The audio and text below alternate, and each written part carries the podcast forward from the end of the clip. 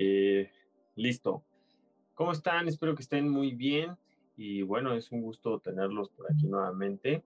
Como dice Dani, pues bueno, vamos a arrancar, ¿no?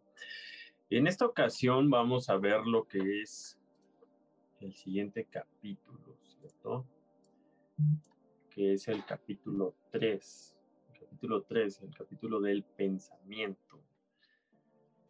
Es un capítulo bastante importante porque todo está ligado, todo está ligado y todo está conectado y es muy importante la cuestión del pensamiento cuando nosotros somos empresarios, emprendedores o incluso nuestras propias vidas normales y actuales, ¿no?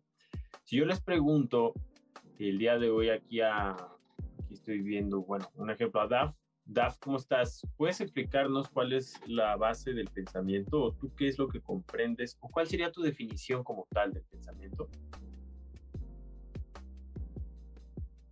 Mm, ¿Qué sería para mí el pensamiento?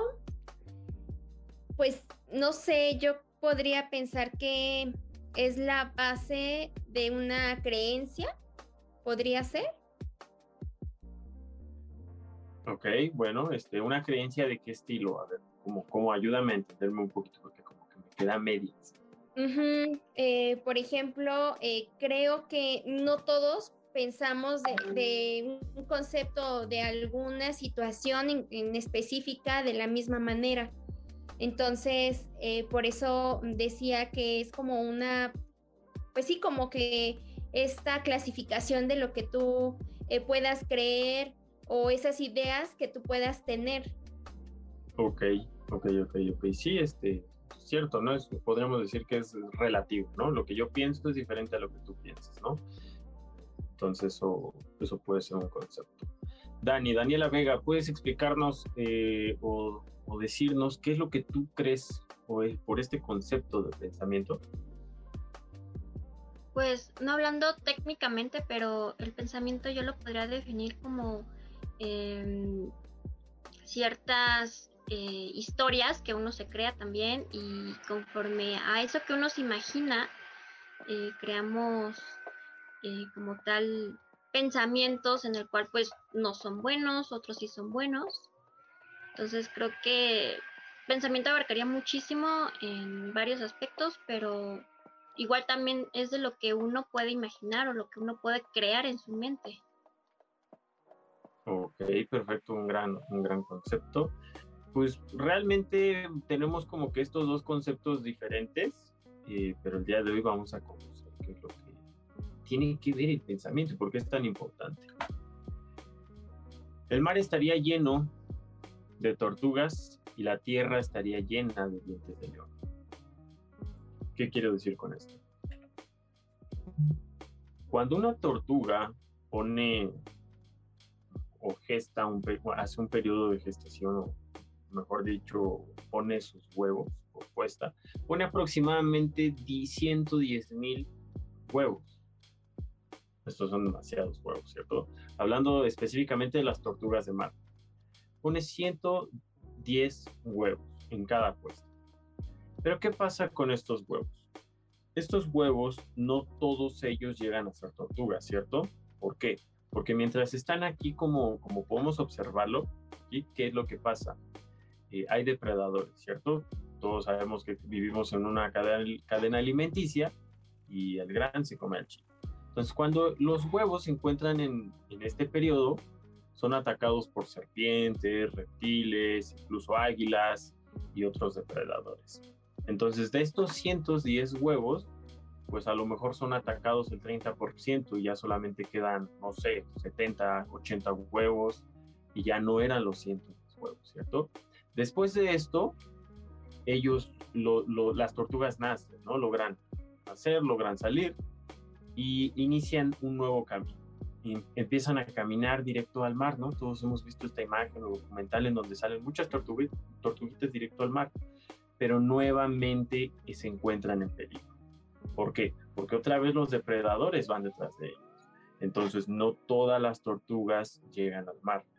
Muchas son igual devoradas por estos depredadores. Después de esto, las tortugas que llegaron a entrar al mar, hay otros depredadores dentro del mar, ¿cierto? Entonces, no todas las tortugas llegan a ser tortugas adultas. Una tortuga adulta llega a medir muchos metros y bastante grande. No todas llegan a tener esta edad adulta.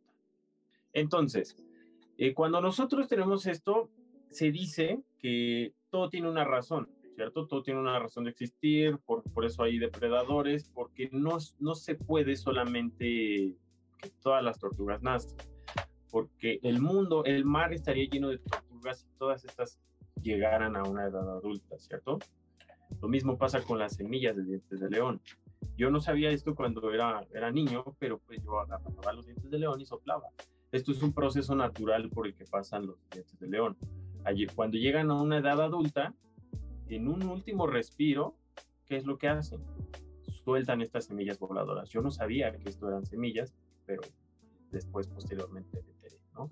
Y en este último respiro que ellos hacen, ellas arrojan estas semillas, arrojan todas estas semillas para así obtener una nueva vida y gestionar una nueva vida a través de esta eclosión de lo que hace este proceso natural de, de león. Sin embargo, no todos los dientes de león llegan a ser dientes de león. Perdón, todas las semillas que son lanzadas llegan a ser dientes de león. ¿Por qué? Porque si todas las semillas llegaran a ser dientes de león, el mundo estaría lleno de dientes de león, ¿cierto? Te voy a explicar cómo funcionan nuestros pensamientos. Funcionan de la misma forma. Eh, te presento la pirámide del buen juicio. Nosotros internamente tenemos una pirámide donde tenemos estos escalones de cómo llegar a un buen juicio. Y aquí te explico que durante un día, en un día, tenemos más de 50 mil pensamientos. ¿Tú sabías esto? Durante un solo día tenemos más de 50 mil pensamientos. Si nosotros pensamos, salimos a la calle y decimos, no dejé esto, dejé tal pendiente. Incluso cuando salimos de vacaciones, no prendí la luz, me fijé del gas, esto, aquello. Y lo mismo pasa cuando tenemos relaciones personales. Eh, hay personas muy inseguras en este mundo que solamente están pensando, seguramente ya me está viendo la cara, seguramente esto, seguramente aquello. Y personas también muy desconfiadas con la parte de sus empleados, ¿no? Tienen muchos pensamientos alrededor de su vida laboral, su vida empresarial. Incluso a mí algo que me pasa mucho es que cuando yo voy a ver a un cliente, eh, estos 50 mil pensamientos me atacan, ¿no? Y si algo sale mal, y si mi pitch no le gusta, y si me tengo que vestir mejor, y si me va a regatear precio, y si tal, y si tal, y si tal, y si tal, y si tal, ¿verdad? Entonces yo te pregunto, ¿cuántos pensamientos tienes al día, cierto? Demasiados. Son demasiados. Y esto se divide en, en dos secciones más del 80% son malas ideas y el 20% son buenas ideas, según los estudiosos, según los que saben. Hay un artista en Monterrey, bueno, él hizo una, una obra allá en Monterrey, en un conocido parque llamado Paseo Santa Lucía, en el cual él hace una obra en donde hace una escultura con flechas y con espirales. Y él nos explica esta parte que él en su entendimiento del artista, él entiende que el pensamiento humano, las buenas ideas viajan en espiral, según su interpretación de él, y las malas ideas viajan en línea recta. Es por eso su interpretación de él que nos dice que nosotros por eso tenemos el 80% de malas ideas. Es más probable que nosotros tengamos una por eso es tan común que las personas fracasen, porque tenemos más eh, malas ideas que buenas. Entonces, yo te pregunto, ¿qué es más probable? ¿Tomar una buena decisión o una mala decisión? Con esto que ya te mencioné, para ti, ¿qué es más probable? Por aquí veo a Norma. Eh, hola Norma, ¿cómo estás? Un gusto nuevamente. ¿Qué tú crees que es más probable con esto que ya conoces? Yo creo que tomar malas decisiones que buenas decisiones. Porque Cierto, ¿verdad? Eh, para tomar buenas decisiones como que tienes que meditar muy bien y revisar muy bien lo que vas a decidir y normalmente somos como más impulsivos en la toma de decisiones. Exactamente, pero esto, ¿ya te lo habían dicho a ti? ¿Tú lo sabías antes de este momento? ¿Así la información técnica como ahorita?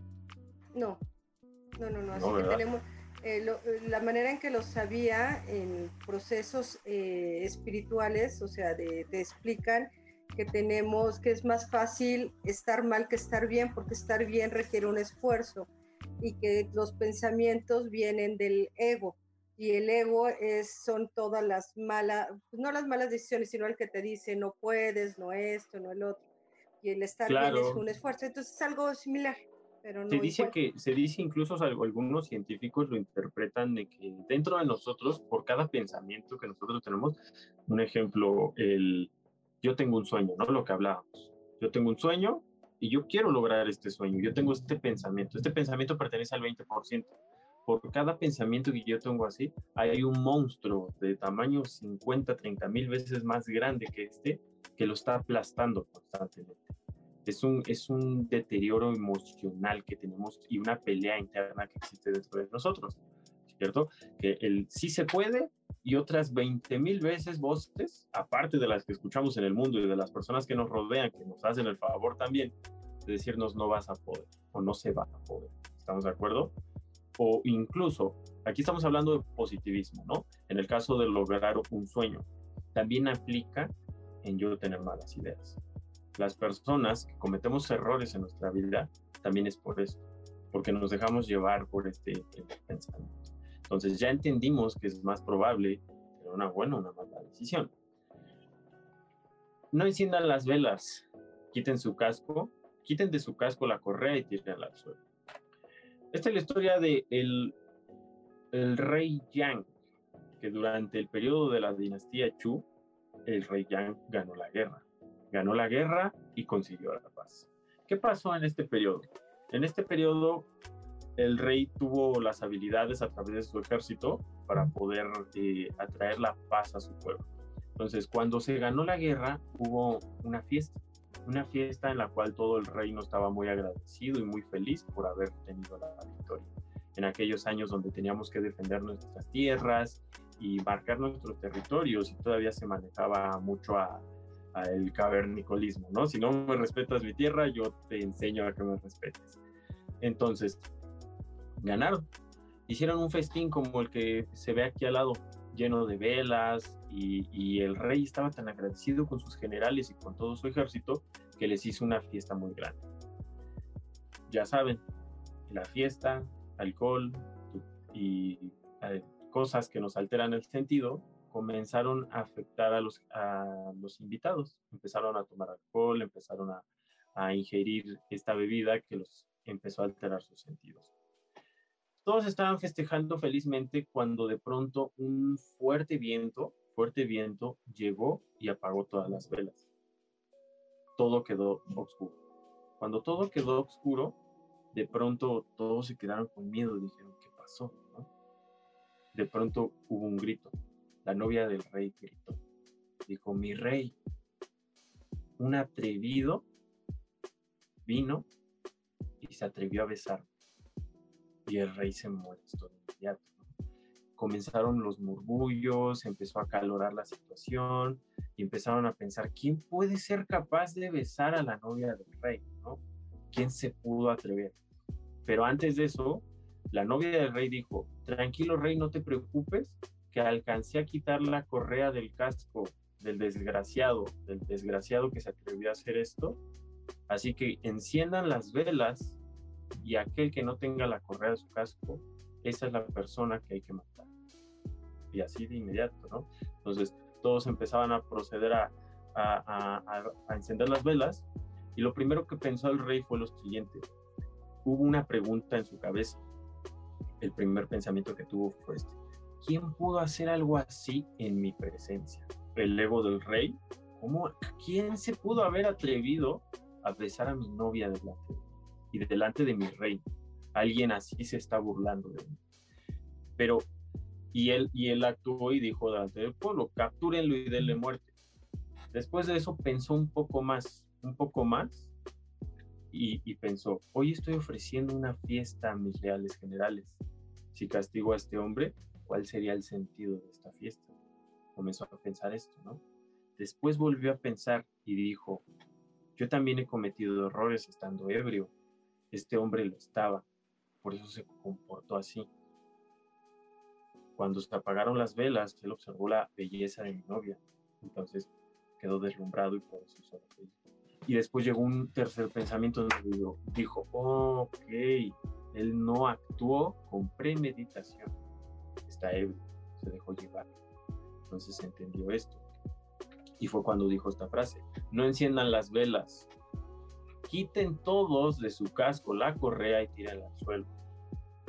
Nadie entendía por qué, entonces decían, ¿por qué rey? ¿Por qué hace esto? ¿Cómo va a permitir que se burlen de su presencia? Pero lo que no sabían es que el rey ya había meditado la situación. Después de esto, pues todos siguieron las órdenes del rey y nadie había encendido las velas. Todos quitaron la correa de su casco y la tiraron al suelo, con el objetivo de ocultar al, al que hizo dicho crimen, ¿cierto? Entonces, pues bueno, se prendieron las luces y todo se calmó. Comenzó de nuevamente el ritmo de la fiesta, siguieron festejando, todos se sintieron muy felices y se cumplió el objetivo, que era celebrar que se había ganado la guerra y que ahora vivían en paz.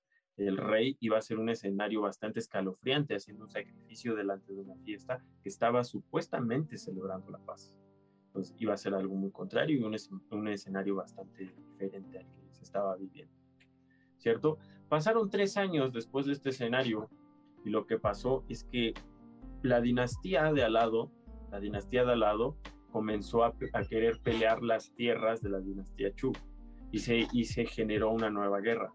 Solamente que esta dinastía vecina tenía mucho más poder, tenía mucho más generales y mucho más equipo de batalla. Su equipo de batalla no se comparaba con la dinastía Chu. Entonces, sus primeros generales que dieron al frente la batalla para defender al reino, ¿qué pasó? Comenzaron a perder. Entonces el pueblo empezó a alarmarse, empezó a alarmarse y empezaron a tener miedo, porque pensaron, hasta aquí llegamos, ¿no? Algo nos va a pasar, eh, nos están ganando. Entonces sucedió de esta forma y el rey estaba pensando, no sabía qué hacer venía una situación de conflicto a él que no podía ni siquiera él mismo controlar y que ni siquiera sus mejores generales podían Sus según mejores generales ya habían muerto en batalla al intentar defender. Y la dinastía vecina estaba planeando un segundo ataque, por lo cual a él le, daba mucho miedo, puesto que estaba pensando que esta, vez sería su fin. Sin embargo, en ese momento en el que estaba pensando, tenía sus consejeros y llegó un, un general. Llegó un general y se arrodilló ante él y le dijo, general, permítale a este siervo, a este siervo que vaya adelante, delante de su equipo y poder defender al rey. Y aquí nos dice una frase el creador de la historia, quien lucha con el corazón dispuesto a morir, no puede ser. Este general se acercó al rey con este corazón él, estaba dispuesto a morir por su rey y por su reino. Sin embargo, esto, con este corazón salió la batalla y con este corazón pudo vencer a la dinastía vecina. Aunque ellos tenían más, más equipo, tenían un ejército más fuerte, el plan estratégico que originó que él estaba dispuesto a dar su vida hizo que no pudieran con él. Entonces, esto sorprendió al rey cuando el rey se enteró de esta noticia de que este general que se había acercado a él, se quedó completamente sorprendido y dijo, tráiganlo de inmediato, ¿no? Cuando trajeron al general, el general llegó delante de él y se arrodilló y le dijo, mi rey, estoy listo para mi sacrificio. Este siervo merece morir. Dijo, ¿cómo? ¿Qué te pasa? O sea, tú acabas de salvar al reino, yo estoy en deuda contigo te voy a gratificar, gratificar grandemente, te voy a dar tal, te voy a dar riquezas, te voy a dar y te voy a hacer mi mano derecha porque tú eres el que salvó al reino. ¿Cómo tú me pides que yo te mate? Y le dice, Sir, sí, mi rey, este siervo hace tres años se encontraba ebrio, se encontraba ebrio y debo decir y debo admitir que la belleza de su novia me sacó de mi ser y no pude controlarme. Entonces el día de hoy decidí que y me enteré y supe que yo debía haber muerto hace tres años. Sin embargo, usted se apiadó de mí. Hoy vine y, vine a entregarle mi vida. Entonces el rey se sorprendió. Y, y fue así como, como una decisión pudo salvar su rey. ¿Cierto? Es la sabiduría del rey la que nosotros tenemos que llevar a nuestras vidas. Es la sabiduría del rey la que yo tengo que absorber en, en mi negocio, en mi empresa. A mí como, como, como director de la empresa a la que represento, en muchas ocasiones no se imaginan el nivel de ocasiones. Soy una empresa de seguridad y el nivel de contingencias y de situaciones no esperadas, de hecho, un ejemplo, hace 30 minutos me acaban de mandar una notificación que uno de nuestros trabajadores en uno de nuestros servicios acaba de convulsionarse, ¿no? Tuvo un problema médico. Entonces, son situaciones de esa naturaleza diaria en nuestro giro. Hay situaciones como esta que no se pueden controlar, como la que recibí hace 30 minutos. Y hay situaciones que ocurren a través de una mala decisión de mis tomadores de decisión, ¿cierto? ¿Por qué pasa esto? Porque muchas veces yo hablo con ellos y les comparto todo este conocimiento y les digo que cuando nosotros fracasamos es cuando nosotros confiamos demasiado en nosotros mismos, porque creemos que sabemos hacer todo. Entonces, te repito, no se imaginan las veces que yo he perdido clientes por una sola persona. He perdido negociaciones y contratos de millones tiene que ver no solo el dinero, sino también tiene que ver el trabajo y la fuente de empleo de muchas personas. Hace un mes, por culpa de otro, otro trabajador, colaborador, por culpa de uno, más de 16 personas se quedaron sin trabajo, porque el cliente a mí me solicitó, elimina la plantilla completa o se va la empresa. Me atan de manos, ¿cierto? Entonces, ¿qué podemos hacer en esta situación?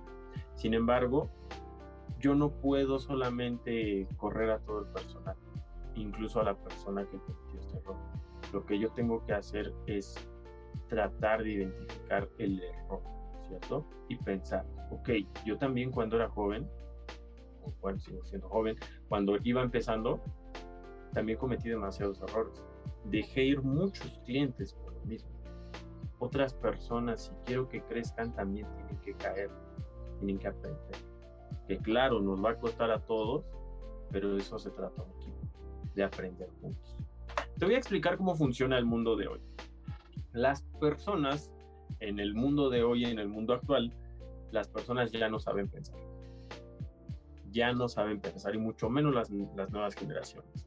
Anteriormente esto estaba ligado a la televisión, a la radio, a los medios tradicionales, a las películas. Pero hoy en día eh, se los lleva de calle lo que son las redes sociales. Las redes sociales están diseñadas de una forma simple. Ahí podemos visualizar un iPhone. Un iPhone, el éxito de los celulares fue la simpleza con la que fue realizada, desde el diseño hasta el uso, la multimedia, el multimedia, perdón, y todo, todo, todo lo que hay dentro de este dispositivo es lo que hizo su éxito. La simple sencillez. ¿Qué pasa cuando tú ves una serie de televisión?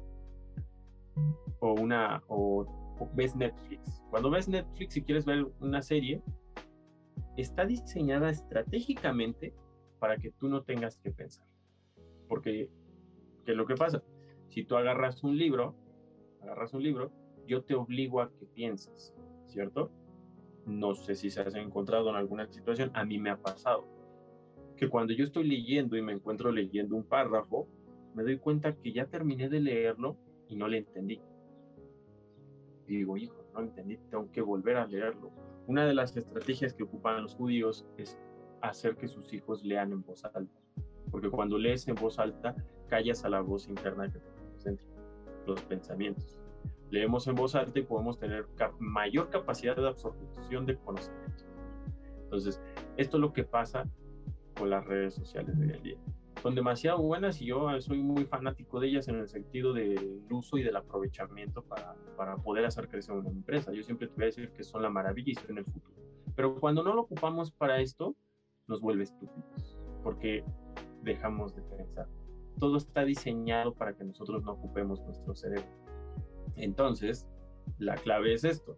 Entre menos usas tu cerebro para pensar, todos los días vas perdiendo capacidad de pensar. ¿cierto? Entonces tomas acción por lo primero que viene a tu mente, no meditas. Cuando vas más allá del primer pensamiento, adquieres la capacidad de pensar y de desarrollar lo que hablamos. Tradicionalmente, todo está diseñado para que tú no pienses y puedas digerirlo y reírte y transmitir un mensaje y digerirlo de la forma más fácil, sin que tú te esfuerces. Cuando tú lees un libro o das una capacitación y cuando diriges una empresa, tú tienes que aprender a pensar, aprender a tomar decisiones de buen juicio en el capítulo anterior vimos los problemas que nos puede atraer el no tener autocontrol. Y nos quedamos con la, la pregunta final de cómo tomar decisiones con un buen juicio. En el capítulo anterior entendimos que si confiamos en nosotros mismos, vamos a fracasar. Hoy tenemos que aprender cómo tomar decisiones con un buen juicio. Cuando viene un cliente a mí y me pide algo, ¿qué decisión voy a tomar? cuando pasa lo que te platicaba ahorita, ¿no? Uno de tus trabajadores comete un error. ¿Qué decisión vas a tomar? ¿Cuál es la mejor decisión? No tienes idea de las veces que yo me he arrepentido de cosas que he dicho, familiarmente y laboralmente. Siempre he pensado decir, no debí decirles esto, o no debía haber hecho esto. ¿Cierto? Entonces, ahora sí vámonos directamente con la pirámide del buen juicio, eh, que prácticamente es esto, Posteriormente, si quieres, puedes tomarle captura para que comiences a practicarlo. Eh, se divide en estos tres puntos. El primer pensamiento es el pensamiento conocido como el pensamiento impulsivo. ¿Qué pasa cuando nosotros vamos en la carretera? Estamos manejando, estamos haciendo algo y una persona llega y nos agrede. Nos metemos mal, él se mete mal y nos agrede, nos insulta. Hay una una conexión de por medio que trata de agredirte. ¿Qué pasa? Aquí viene en efecto el primer pensamiento, que es el pensamiento impulsivo. El pensamiento en donde yo quiero defender mi razón y de donde yo digo, no, yo estoy bien, tú estás mal, ¿verdad? Y lo primero que queremos hacer es defender que el otro está equivocado, que tú estás bien. Entonces, las personas generalmente se dejan guiar por este primer pensamiento el pensamiento impulsivo. Confiamos en nosotros mismos y creemos que efectivamente todo lo que sale en nuestra mente es correcto. Son los determinadas personas que les han dicho toda su vida confía en ti mismo. Ahora vamos entendiendo en este punto, porque al principio yo les decía, el confiar en nosotros mismos es uno de los mayores errores que nos han dicho en nuestra vida, porque nos puede unir. El pensamiento impulsivo también es, es renombrado por algunos especialistas como el cerebro cavernícola hay algunos neurólogos que dividen el cerebro en secciones, en donde dice, este es tu cerebro reptil, tu cerebro cavernícola y tal. Entonces, fíjate del concepto, cerebro cavernícola, pensamiento impulsivo. Cuando tú pones en efecto el primer pensamiento, actúas como cavernícola. Número dos, esto funciona como un semáforo. El pensamiento número dos es cuando consideraste ya tu primer pensamiento desde una perspectiva diferente, alto y profundo, es, lo hace más alto y más profundo y es un pensamiento en donde ya estamos entrando en una función, función de meditar, como el rey, recuerda, eh, recuerda el rey, el que dijo, atrápenlo y denle muerte. Esto fue el, el, el, el impulsivo, ¿cierto? Después consideró y dijo, esto es una fiesta, ¿qué pasaría si yo sacrifico a este hombre en este momento? Ya no sería una fiesta, sería un, ambiente bastante hostil y diferente. Entonces, este es el pensamiento número dos. Considera tu primer pensamiento, abre tu mente para una segunda perspectiva, ve más profundo y medita un poco la decisión primera que habías hecho.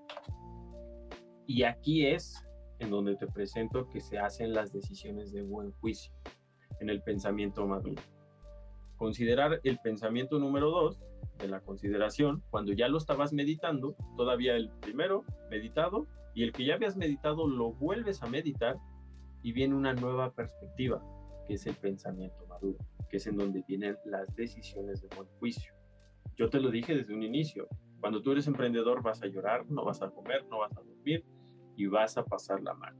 Entonces van a venir adversidades a ti que te van a hacer que tu primer pensamiento te quiere engañar, porque te va a querer engañar, te va a decir, deja esto, ya mejor dedícate a otra cosa, mejor ya, ¿qué, ¿qué estás intentando aquí? ¿Cuántas veces no hemos escuchado esto? ¿Cuántas veces no nos autosaboteamos. Nosotros mismos estamos con este pensamiento. Las personas no les han enseñado cómo pensar y este es el mal de todos, el pensamiento impulsivo. En el capítulo anterior hablábamos de autocontrol, hablamos de los males que puede hacer el autocontrol, pero cómo prevenirlo es aprendiendo a pensar. Cuando yo conocí esto me di cuenta que la mayoría de los problemas que existen en la humanidad, que son generados por el hombre, son por esto, porque las personas no saben pensar. Medio ambiente, inseguridad, eh, problemas en el matrimonio, problemas intrafamiliares, problemas de todo tipo suceden por esto. La quiebra, todo, todo, todo viene por esto, porque no sabemos pensar. Entonces, yo te pongo como ejemplo, la mayoría de los errores que he cometido en mi vida han sido por no saber pensar. Yo, yo he fracasado bastante veces, se me han ido muchas oportunidades, se me han ido negocios, se me han ido... He generado mucho mal a, a personas a mi alrededor, personas que yo quiero y que amo con todo mi corazón, por simplemente dejarme llevar por el primer pensamiento, por el pensamiento impulsivo, por no premeditar. Entonces entendemos que el no saber pensar puede tornarse de una forma tan agresiva desde hacerlo en mi propia persona hasta hacerlo en mi negocio. Te pongo como ejemplo, ¿qué tan malo puede ser no pensar, ¿no? Como lo dice aquí. Esto no quise poner la imagen real, real, real, porque es bastante agresiva, como podemos verlo aquí. Esto es la radiografía del evento que pasó. No sé si tuvieron, se enteraron, ¿no? De que dos personas en Puebla se pelearon por un cajón de estacionamiento en una plaza comercial y uno de ellos se bajó y sucedió esto. Un cuchillo de esos de 15 centímetros nivel Rambo lo, lo clavó directamente en su ojo, en su ojo. Esta persona increíblemente sobrevivió, solamente perdió el ojo, por supuesto, pero sí siguió vivo. Y está hasta escalofriante el video cuando la persona trae el cuchillo clavado y sigue hablando, sigue hablando y sigue diciendo, no, vale tal, ya me chingaste el ojo, tal, ¿no?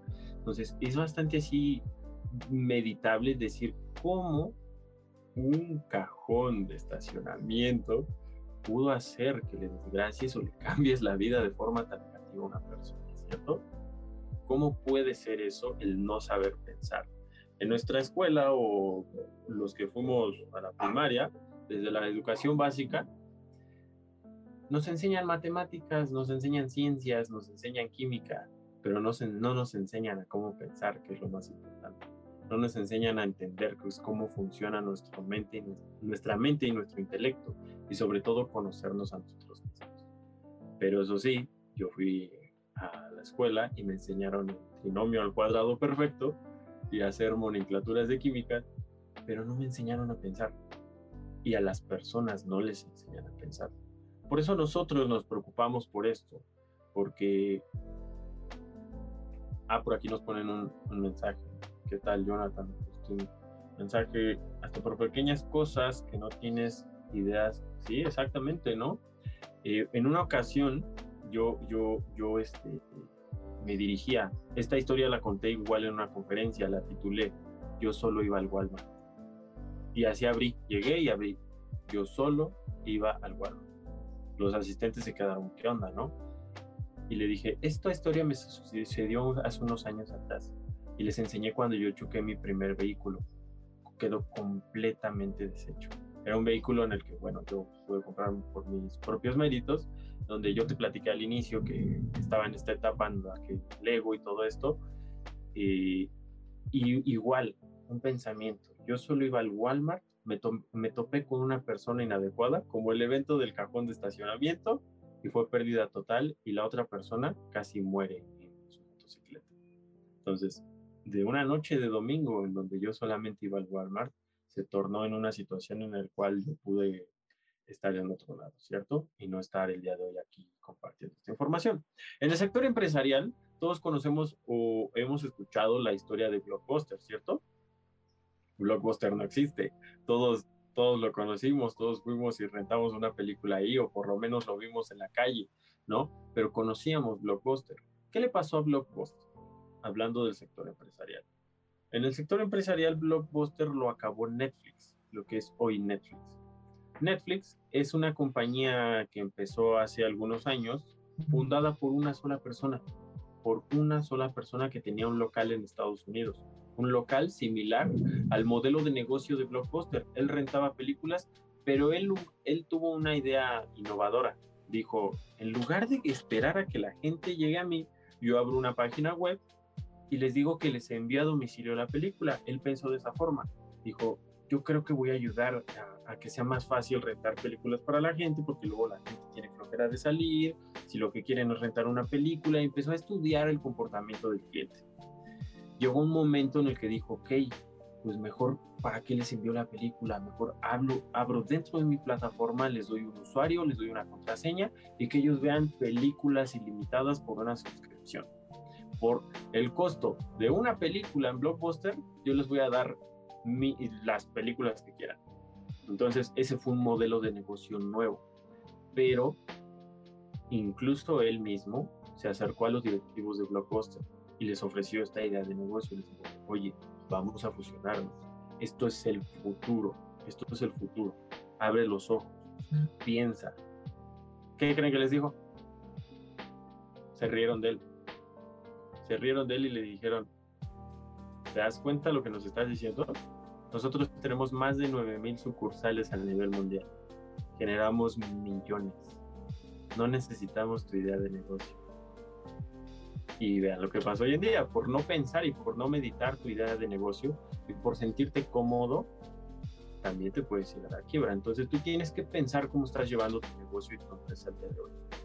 ¿Estás compitiendo? ¿Hay un competidor más fuerte que tú? ¿O tienes que innovar? Recordemos que en capítulos anteriores vimos la diferenciación de la cebolla. Es algo muy importante que tenemos que estudiar también nosotros en nuestro negocio. Saber puntos de diferenciación.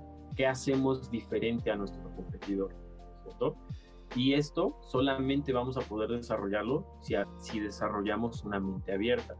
Primero entendiendo que si yo me siento cómodo y si yo me dejo llevar por solamente mi pensamiento, yo voy a fracasar hay muchas veces que nuestros mismos colaboradores, familiares, empleados, nos dan estas ideas de negocio que nos dicen, oiga jefe, oye amigo, oye tal, ¿qué crees que sería bueno si hiciéramos esto? Pero como nos creemos lo que vimos en el capítulo pasado de la pirámide, de no, es que yo soy el dueño, no tengo que hacerle caso a nadie, pues bueno, esto también puede ser una sentencia de muerte para nosotros o para nuestra empresa, ¿cierto? Las emociones los sentimientos y todo esto que estábamos hablando en un inicio tiene una duración de 90 segundos en bomba. Tienen una detonación de 90 segundos. Tú te has enojado, tú te has sentido triste, tú te has sentido frustrado, ¿verdad? ¿Sabes cuánto dura? 90 segundos. Los, en realidad no hay un estudio exacto que nos diga que efectivamente dura esto, pero una aproximación, aproximación son 90 segundos. Pero son y nos parecen eternos, ¿cierto? ¿Alguna vez has dicho cosas de las que te has arrepentido dentro de estos 90 segundos? Que después dices, ¿para qué la dije, verdad? O manches, se nos, después se nos pasa o se nos enfrían estos 90 segundos y después piensas, ¿para qué hice eso? ¿Para qué dije esto? Esto mismo puedes cometer un error en tu negocio.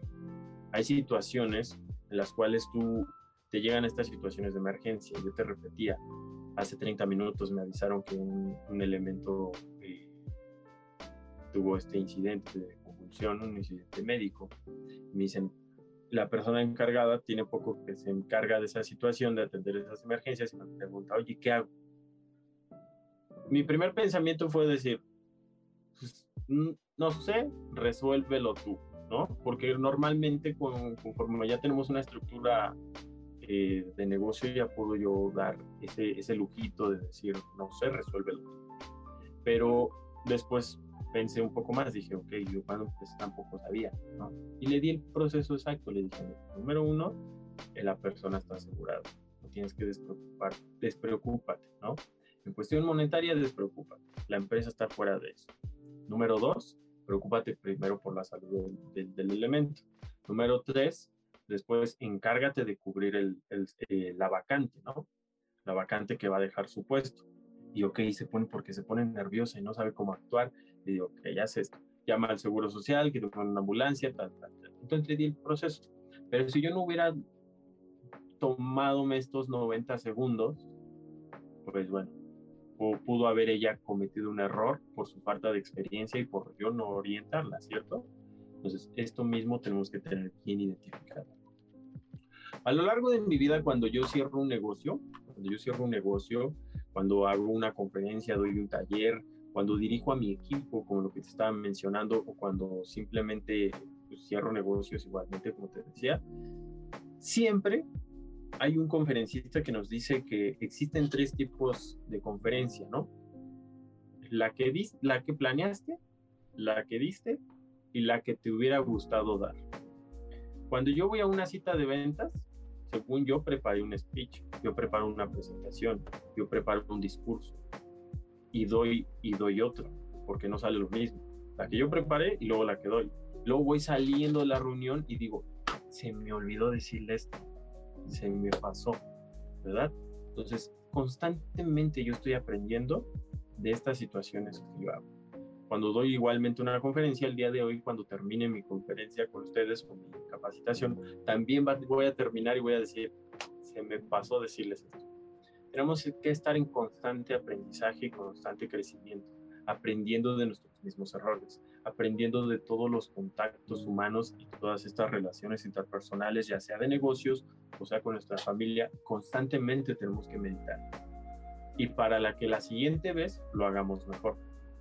Yo te lo mencioné en un inicio. Nosotros empezamos con una simple farmacia, una farmacia similar.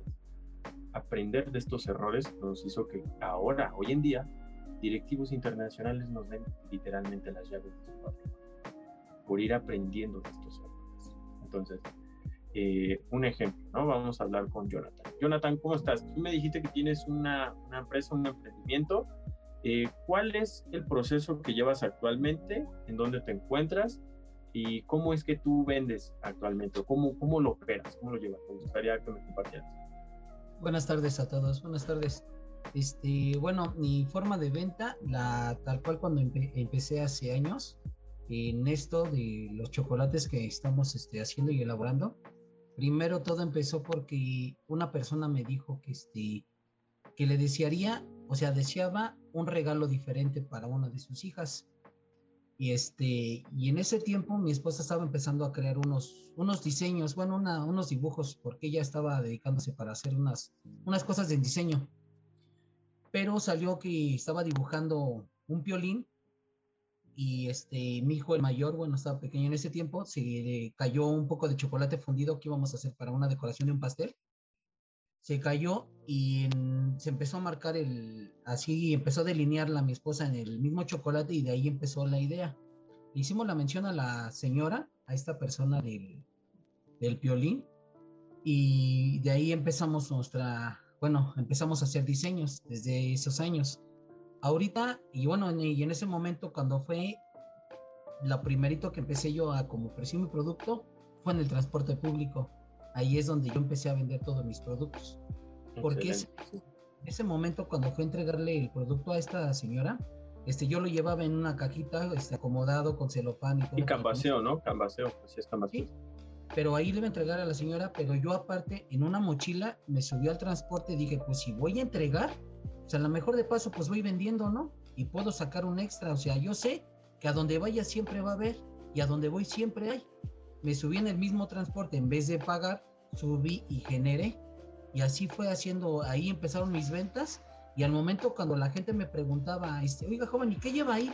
Ah, es que mire, también este, hacemos este, chocolates o figuras en diseño personalizados y detallados al 100% de la figura y el personaje que usted me manda fotografías o lo que usted me quiera hacer, se los hemos detallado y les empecé a enseñar y ahí empezaron mis primeras ventas. En mis primeros tres transportes que me subí, tuve una demanda como de 10 pedidos. Muy bien, muy bien, muy bien. Sí, y eso, eso es algo que hemos estado hablando también anteriormente. Eso se llama fe. O sea, tú no tenías nada, nada asegurado. No, no tenías nada de que no, es que yo ya voy y tengo tantas ventas. No, tú dijiste algo tiene que salir. ¿Sí? ¿cierto? Algo va a salir. Entonces es algo muy importante. Actualmente, ¿cuánto llevas con este negocio? Ya vamos a cumplir 16 años. Ok. ¿Están operándolo tú, tu mujer y algún familiar o alguien más? Sí, este, mi papá, ese es, este, somos este, en sí cuatro nada más. Es mi esposa. pero es familiar, obvio. Sí, es mi esposa, mi papá, este, mi hijo el mayor y este, y un servidor. Este, ok, ¿tú te encargas de lo que es lo comercial, las ventas? ¿O de qué te encargas? Sí, o sea, me encargo de las ventas y este, y bueno, y de entregar y de traer las mercancías, ¿no? Porque normalmente lo que hacemos Somos aquí ¿no? Sí. Ya sabes. Las, creaciones las hace mi esposa. O sea, saque un diseño, por ah, ejemplo, tú me mandas el logotipo de tu empresa y yo ya quiero una figura hecha en chocolate, o quiero hacerlo así, o quiero un pastel, pero quiero ponerle una placa arriba con, pero que sea chocolate macizo, tal cual, y yo ya te lo pongo tal cual como lo tienes tú en azul, amarillo, rojo, café, Así te lo hago detallado para que lo pongas donde lo quieras poner. Puede ser este de una sola placa o puede ser la figura completa en cuarta dimensión. Ok, muy bien. Luego me mandas unos para ver si podemos hacer algunos acá. ¿No? Sí. Pero, pero este, mi pregunta va dirigida a esto, ¿no? En cuestiones operativas, alguna vez has tenido pedidos igual grandes, ¿no? Que tal vez no te imaginabas que te iban a llegar porque estabas como más acostumbrados al menudeo, ¿no? A la venta de menudeo. ¿Alguna vez te han hecho esta clase de pedidos? Sí, ya este, he tenido... ¿Cuál es el pedido que tú digas, este pedido sí me costó trabajo hacer porque me generó conflictos? Este, un pedido que tuvimos para una pequeña empresa que se dedica a hacer este, pues, playeras, hacer playeras y este, nos encargaron que les hiciéramos 460 piezas de una imagen, pero no las querían grandes, o sea, eran unas cositas así para regalo para el detalle, pero no un chocolate relleno con un pedacito de pistache. Nos sí, era muy específico entonces. Nos costó porque, o sea, mi esposa los hace muy detallados tal cual, pero sí nos costó porque yo casi no estoy en, ese punto de labor de, ese punto, pero ahí no estoy. Sí, lo operativo, ¿no? No, no, no, no lo haces tú. Tú haces tratos, tú haces logística, pero no fabricas tú el producto. Sí, no, y es la que lo hace junto con mi hijo y mi papá y yo somos los que repartimos, pero esa vez nos los pidieron y un momento, o sea, nos avisaron a las 10 de la mañana que los querían para las 8 de la noche. Pero le dije, yo le dije a la persona que no, no, no podía, que era muy poco el tiempo y las presentaciones pequeñas son las que son más detallosas y más complicadas en hacer. Y este, bueno, se llegó a un acuerdo, se hizo y llegamos. ¿Sí, los, ¿sí se los entregaste a las 8? Sí, pero 20 minutos más tarde me dijeron que no había ningún problema, todavía lo querían para la recepción a las 6 de la noche, o sea, llegué 20 ah, minutos tarde. Hubo dos horas de, de, oxígeno. Pero no, no, teníamos, estábamos así, dijeron, si a tus cosas, vete a entregar. Sí, ya. Sí, sí, sí. Es bueno aprender esto que te menciono aquí, más en situaciones así de estrés, porque cuando nosotros tenemos así situaciones de estrés siempre nos van a llegar, ¿no? esto pasa en todos los giros, ¿no? Siempre va a haber cliente que nos diga, quiero para ayer, ¿no? Lo quiero para tal, ¿no? Porque necesito ya, algo me cayó mal, mi proveedor anterior me quedó mal, necesito salir apuro, ¿no? Nosotros tenemos que tener bien claro cómo aprender a tomar decisiones de buen juicio más en estos aspectos, porque si no nos puede ganar la misma presión, ¿no? En la misma presión nosotros podemos tomar malas decisiones, o dar un mal precio, o entregar mal el producto, y al final de cuentas, a mí me, me llegó a pasar muchas veces, ¿no? Que por premura eh, yo hacía según mis cálculos y calculaba mal por no pensar y por no tener una, una, una buena decisión de buen juicio. Y al final de cuentas me terminé dando cuenta que fue puro trabajo a lo tonto. Yo no gané dinero, ¿no? Todo se quedó ahí, fue mi esfuerzo y no hubo rentabilidad porque hubo que repartir aquí y allá. Entonces tenemos que tener eh, cuidado con eso, ¿no? Entonces, muchísimas gracias. Bueno, Jonathan compartirnos ah, sí, gracias. este negocio. Entonces, para finalizar, eh, si aún no te ha quedado claro muy bien cómo, cómo tomar decisiones, eh, el día de hoy me gustaría dejar un poco de tarea. Es que le tomen captura a este foto, la pirámide, la pirámide que tenemos aquí toda decisión que tú vayas a tomar como persona, como empresario, más como empresario, más como todo, tienes que consultar esta pirámide. Consulta, te va a ayudar mucho. Pregúntate, ¿lo que estoy pensando es un pensamiento impulsivo? Lo vuelvo a pensar. ¿Ya lo pensé? Vuelvo a pensar. Tres veces tienes tú que pensar cada decisión que vas a tomar. Por ahí he escuchado vagamente que alardean mucho a las personas que no, no piensan sus decisiones. Eso es un error. Eso es un grave error. Y tal vez al principio, por coincidencia o por alguien nos ayuda, puede salir bien y pueden alardear que no, es que yo no pienso, yo tomo decisión. Hay punto en el que posteriormente lo vamos a ver en otro capítulo adelante, cómo tomar decisiones de, de alto riesgo, ¿no? Pero por el momento tenemos que aprender a tomar este tipo de decisiones. Y tener en cuenta que nuestro primer golpe de emoción, porque es un nivel de emoción que va a subir, solamente va a durar 90 segundos, ¿cierto? Entonces tenemos que tener esto bien claro y tenemos que tener aquí cuidado, tenemos que tener miedo de nosotros mismos, ¿ok? Miedo de nosotros mismos, por favor. Y si no, te, te menciono, tienes que aplicar el PCM, que es el piensa con malicia. Recordemos, pensar con malicia, ¿a qué me refiero? Te tienes tú que adelantar a ti mismo adelantarte a ti mismo. Recuerda que tú puedes ser tu propio mal.